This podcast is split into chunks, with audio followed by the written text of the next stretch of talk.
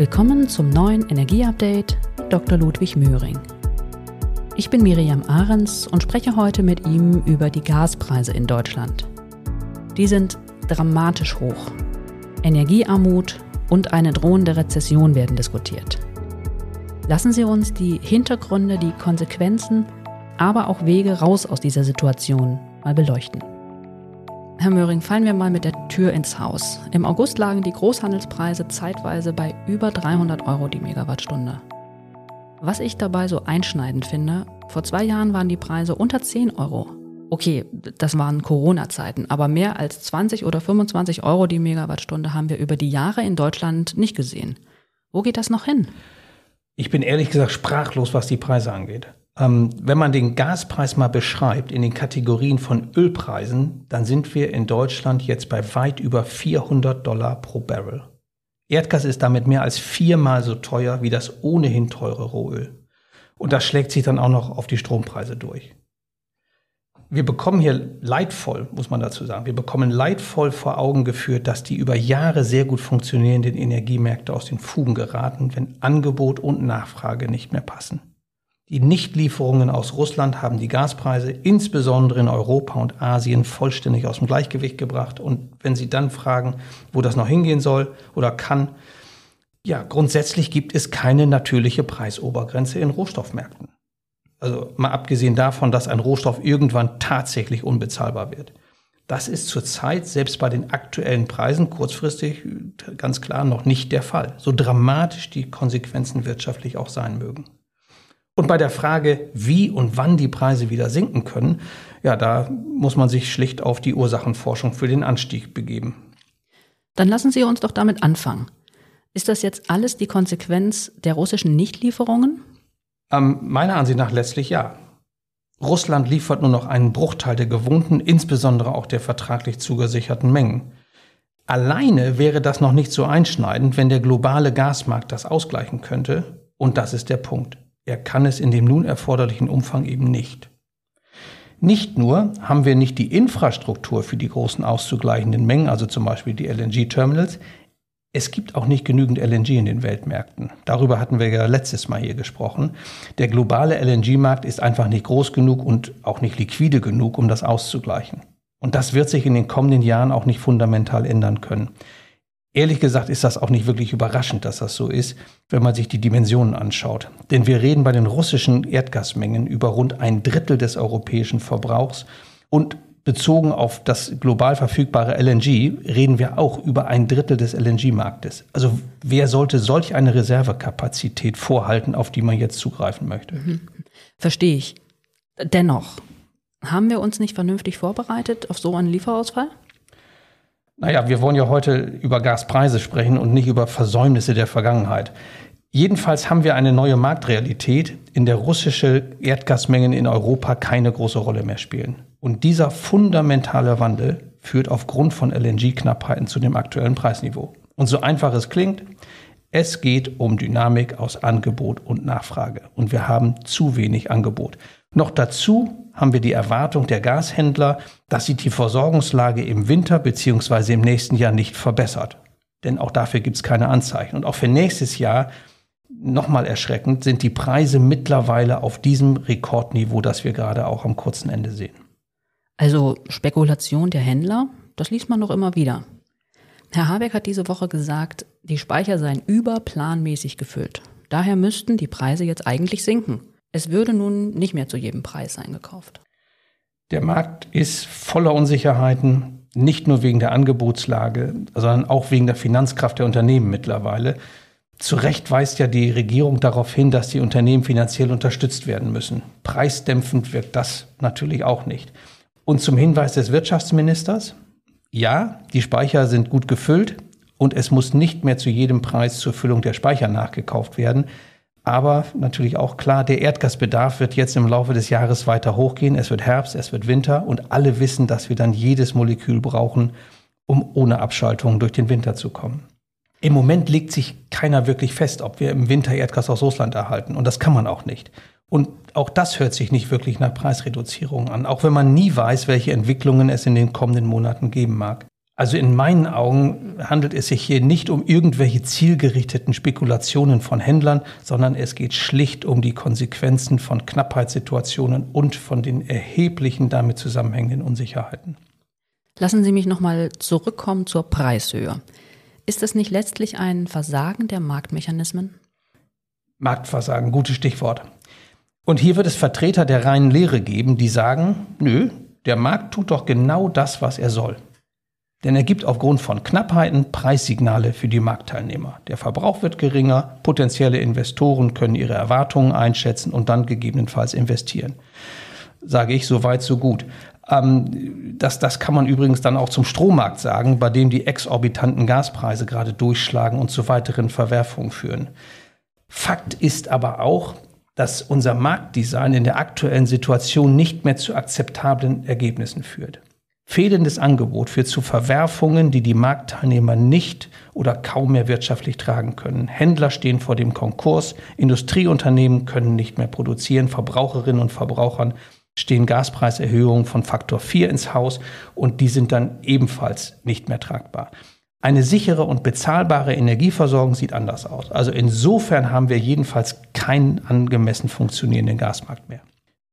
Und wenn wir schon mal dabei sind, Gilt das nicht auch für den Strommarkt, da jetzt wegen der hohen Gaspreise ja auch die Strompreise durch die Decke gehen?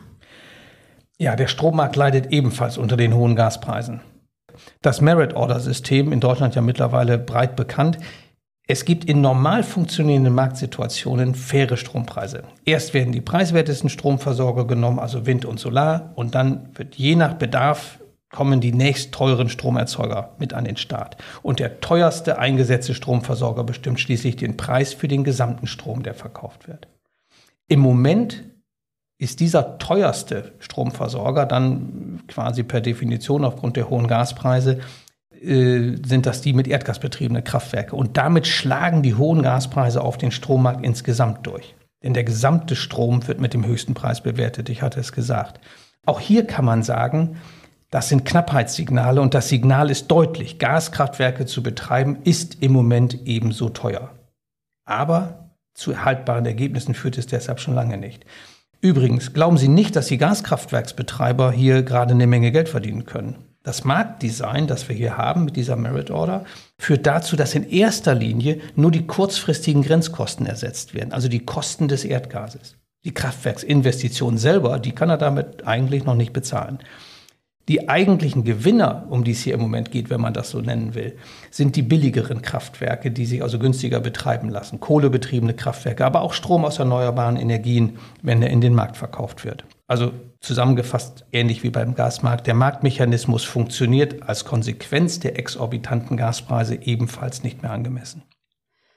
Wenn jetzt also weder der Gas noch der Strommarkt noch zu angemessenen Preisen führt, ist es dann nicht ein Fehler im Marktdesign, also gewissermaßen auch ein Fehler der früheren Regierungen in Berlin und in Brüssel? Also ich glaube weiterhin, dass Marktdesign passt, aber eben nur grundsätzlich. Und es passt auch nur, wenn ausreichendes Angebot vorhanden ist. Und wir dürfen hier auch jetzt, da müssen wir vorsichtig sein, wir dürfen nicht alles in Frage stellen.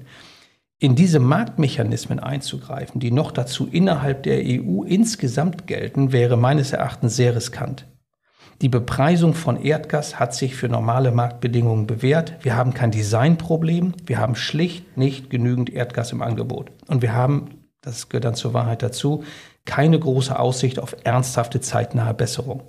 Darum sind mittlerweile auch die Preise für Erdgas in 2023 so hoch wie die aktuellen Preise und selbst für Lieferungen in 2024 werden im Markt Preise von rund 175 Euro die Megawattstunde notiert.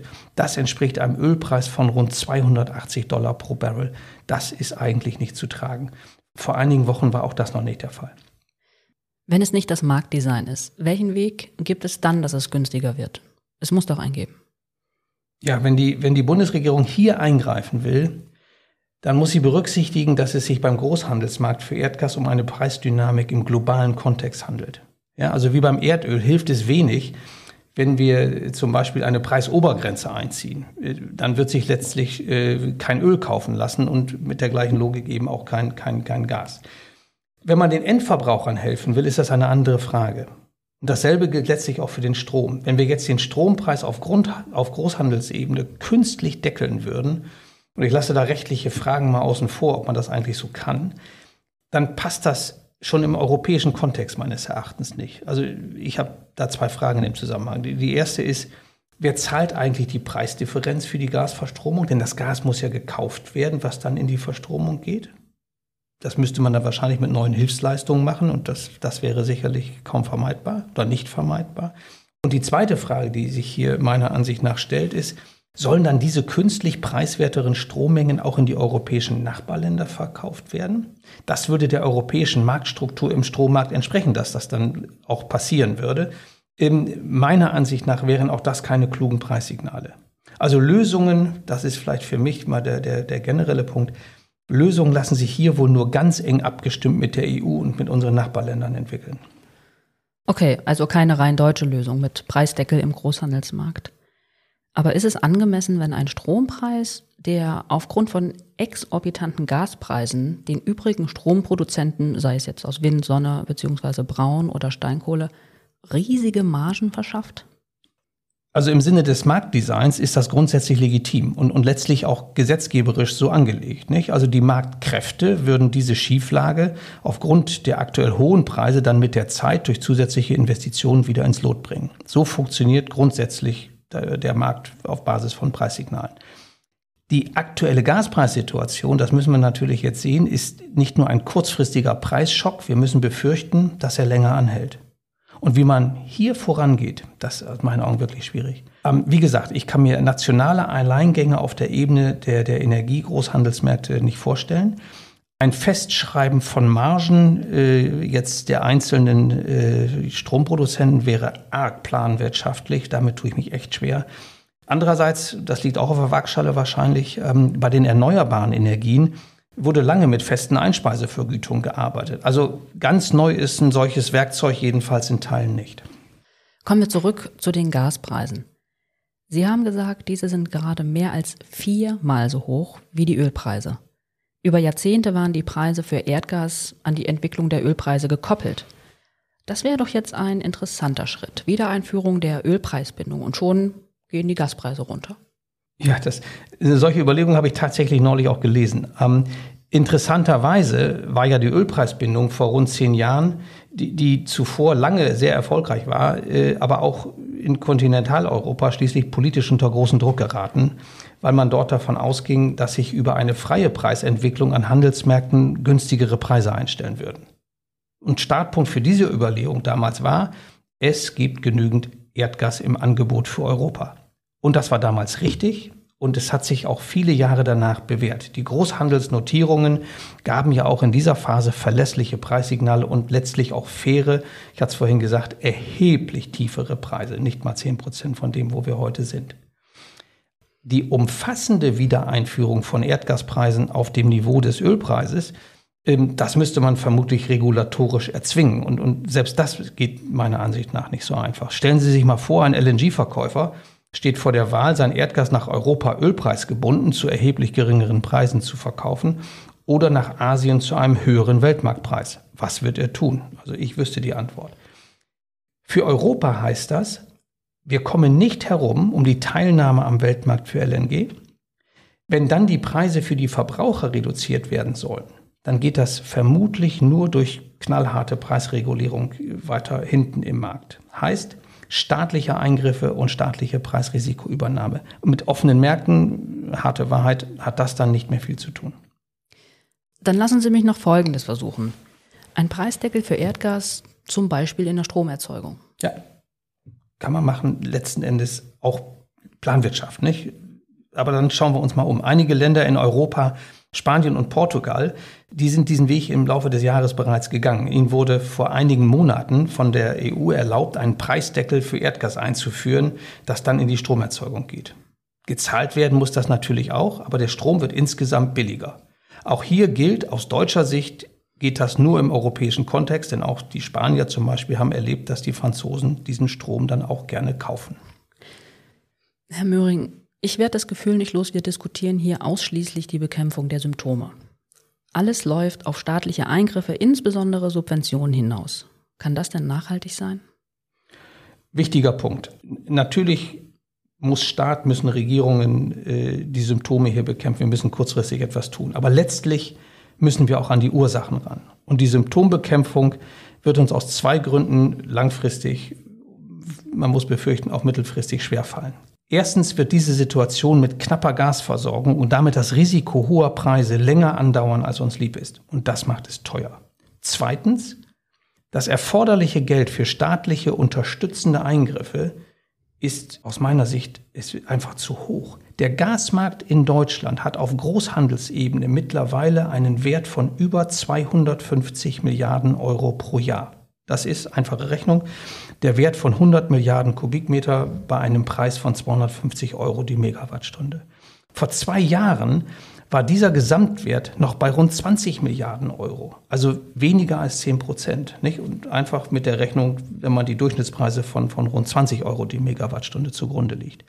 Wer soll diese zusätzlichen mehr als 200 Milliarden Euro aufbringen? Ich bin da persönlich ziemlich ratlos. Und warum gehen wir nicht die Ursachen an? Was könnten, was sollten wir aus Ihrer Sicht tun? Es geht um mehr Angebot. Wir brauchen viel zusätzliches Erdgas, mit dem wir das russische Erdgas ersetzen. Das wäre das ideale Marktsignal und zwar so schnell wie möglich. Manchmal habe ich das Gefühl, viele glauben, das Gasversorgungsproblem besteht nur noch bis irgendwann in 2024 und danach regelt alles der Markt in unserem Sinne. Das halte ich für eine hochriskante Annahme. Wenn ich da mal mit äh, kommerzieller Brille drauf schaue, dann ist das eine Wette auf die Zukunft. Fakt ist aber auch, die Bundesregierung geht Ursachen an, jedenfalls zum Teil. Der Bau von LNG-Terminals ist genau die richtige Maßnahme, denn nur so können wir die erforderlichen zusätzlichen LNG-Mengen physisch in Deutschland auch aufnehmen. Wir brauchen zusätzliche Kapazitäten. Aber wir brauchen auch die zusätzlichen Erdgasmengen selbst. Denn sonst hilft uns die Infrastruktur hier nichts.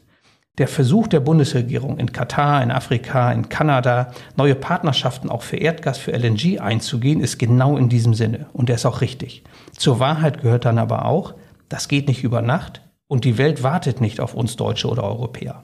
Wir sind schlicht nicht in Kontrolle. Und große Mengen zusätzlichen LNGs gibt es vermutlich nicht vor 2027, ohne, und das gehört auch noch dazu, ohne dass damit gesichert wäre, dass die Preise runtergehen. Denn die Projekte für 2027, die wurden auch damals schon in einen ohnehin wachsenden Erdgasbedarf konzipiert. Es gibt also noch viel zu tun. Große Verträge und große Investitionen sind auf den Weg zu bringen und das in Zeiten großer Unsicherheit. Das macht es nicht einfacher.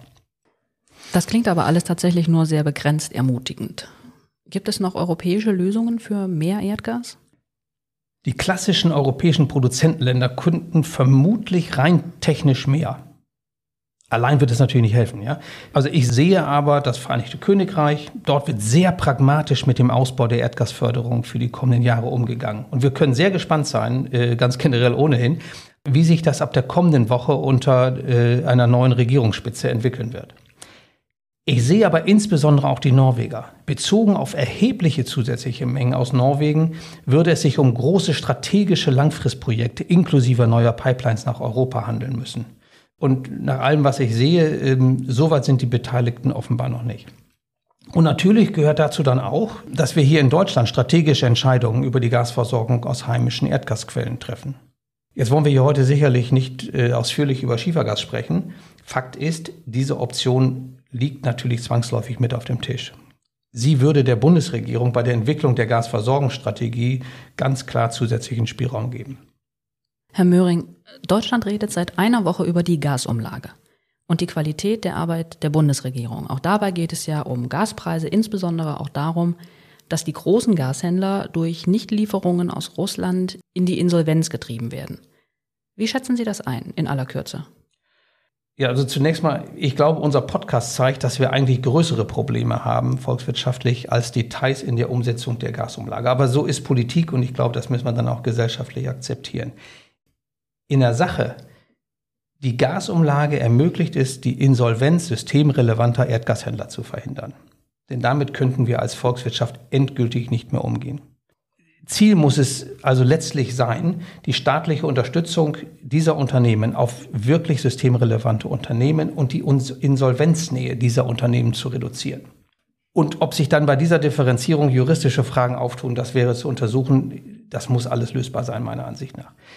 Fakt ist aber auch, dass nach meinem Wissen, auch nach der ursprünglich konzipierten Regelung der Bundesregierung, mehr als 90 Prozent der Beträge an zwei Unternehmen gegangen wären, die tatsächlich systemrelevant sind und von drohender Insolvenz auch betroffen wären oder sind. Also wie gesagt, wir haben größere Herausforderungen. Mhm. Letzter Punkt für heute. Gas- und Strompreise. Wohin geht die Reise? Hand aufs Herz, gibt es denn irgendein Licht am Ende des Tunnels? Ehrliche Antwort, ich weiß es nicht. Und ich möchte auch nicht sagen, es geht hier eher rauf oder eher runter. Die Situation ist aus Sicht der Energiehändler sehr unübersichtlich. Am kurzen Ende, also kurzfristig, und am langen Ende, wenn wir die Langfristigkeit betrachten. Die Fundamentaldaten zur Gasversorgung sind wenig ermutigend. Das ist bereits, ehrlich gesagt, eine wichtige Erkenntnis. Unsicherheit ist nicht gut, wenn man auf sinkende Preise hofft. Zum Preisniveau. Es geht meiner Ansicht nach um zwei große Themen. Zum einen, auf welchem Niveau werden sich die Preise langfristig bewegen? Und zum Zweiten, wie lange dauert es, bis es sich auf einem neuen Niveau einpendelt? New Normal, wie man das neudeutsch sagt. Und beides ist im Moment ganz schwer zu beurteilen. Das neue langfristige Preisniveau wird sicherlich erheblich oberhalb der historischen Preise, die ich einmal so durchschnittlich mit 20 bis 30 Euro bewertet hätte liegen müssen. Wie weit das dann geht? Ich glaube, im Moment wären viele froh, wenn die Preise langfristig erheblich unterhalb von 100 Euro die Megawattstunde legen. Wie lange das dauert? Ich wiederhole mich. Wir brauchen schnell große Mengen zusätzlichen Erdgases für Europa. Es allein im Wettbewerb mit Asien zu kaufen und den, den asiatischen Kunden damit wegzukaufen, wird nicht reichen, denn das hält die Preise oben. Und wir brauchen belegbare Signale, dass dieser Prozess der Sicherung großer Mengen erfolgreich begonnen wurde. Rohstoffmärkte leben auch von Erwartungen. Sie brauchen entsprechende Signale, dass sich Fundamentaldaten ändern. Herzlichen Dank, Herr Möhring. Liebe Zuhörerinnen und Zuhörer, ich hoffe, wir haben Sie heute gut informiert. Schauen wir mal, wie oft wir hier noch über die Gaspreise reden werden. Das nächste Energieupdate gibt es wieder Anfang Oktober. Hören Sie gerne rein und empfehlen Sie uns weiter.